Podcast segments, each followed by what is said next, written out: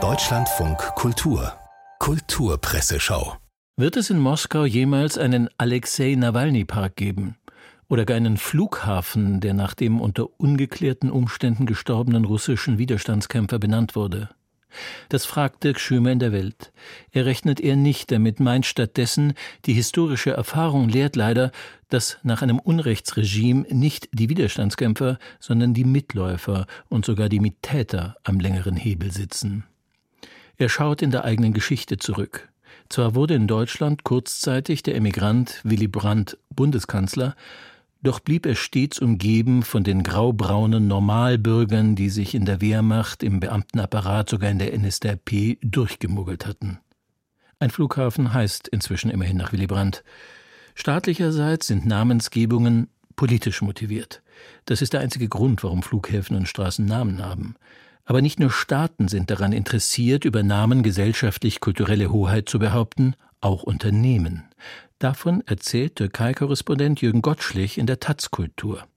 Der türkische Buchhändler Ümit Nar, der ein Antiquariat in Izmir betreibt, hat sich demnach mit einem Pariser Luxuskonzern angelegt, weil beide für ihr Geschäft denselben Namen verwenden. Der Laden heißt Saaf Hermes.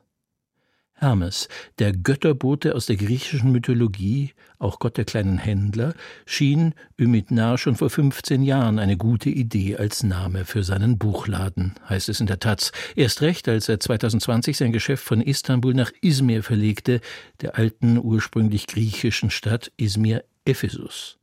Hermes, Zeus, Poseidon, die gehören doch alle als uralte Traditionsgüter zu unserer Stadt, sagt Nahr. Wie kann sich da ein internationaler Konzern anmaßen, den Namen Hermes für sich monopolisieren zu wollen? Inzwischen weiß Nahr, weltweit führt der Luxuswarenkonzern Prozesse, um zu verhindern, dass ein anderes Geschäft Hermes im Namen führt. Als linker Buchhändler hat er Toni Negris Werk Empire studiert, in dem der darlegt, wie sich internationale Konzerne jedes kulturelle, soziale und natürliche Element der Erde als ihr Eigentum einzuverleiben versuchen. Nah empört sich, ein internationaler Großkonzern darf einen Namen aus der griechischen Mythologie, ein Kulturgut gerade für uns an der Ägäisküste, nicht für sich monopolisieren. Eigentlich, findet er, müsste das griechische Kulturministerium gegen Hermes Paris klagen. Erst einmal hat der Buchhändler allerdings gegen den Milliardenkonzern verloren. Er wehrt sich. Mal sehen, ob der Gott der kleinen Händler ihm beisteht. Mit Namen wird auch viel Etikettenschwindel betrieben. Das erzürnt Gerhard Matzig in der Süddeutschen. Es geht um grünes Bauen, also das, was sich so nennt. In den Gefilden der Architektur ist man zuletzt fast ersoffen im plakativ behaupteten Grün einer immer lauter, ja brüllend vernehmbaren Architektursprache, die immer öfter, immer spektakulärer und immer rhetorischer vom realen Bau zur surrealen Botanik wird, wettert Matzig wenn auch nur scheinbar und vordergründig, als Kulissentrick und als fauler Fassadenzauber. Das sei oft nichts anderes als Tinnef. Es geht um eine Architektur nicht der Veränderung, sondern im Gegenteil der Behauptung. Den Knöterich erklärt er zum It-Girl am Bau.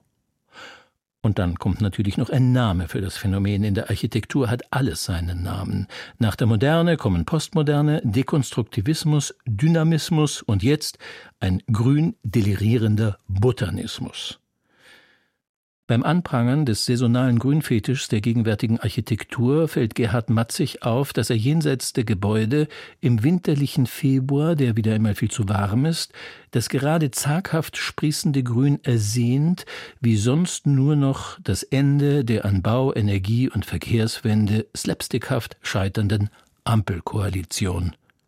Kurzschließen gehört immer schon zum Kunsthandwerk im Feuilleton.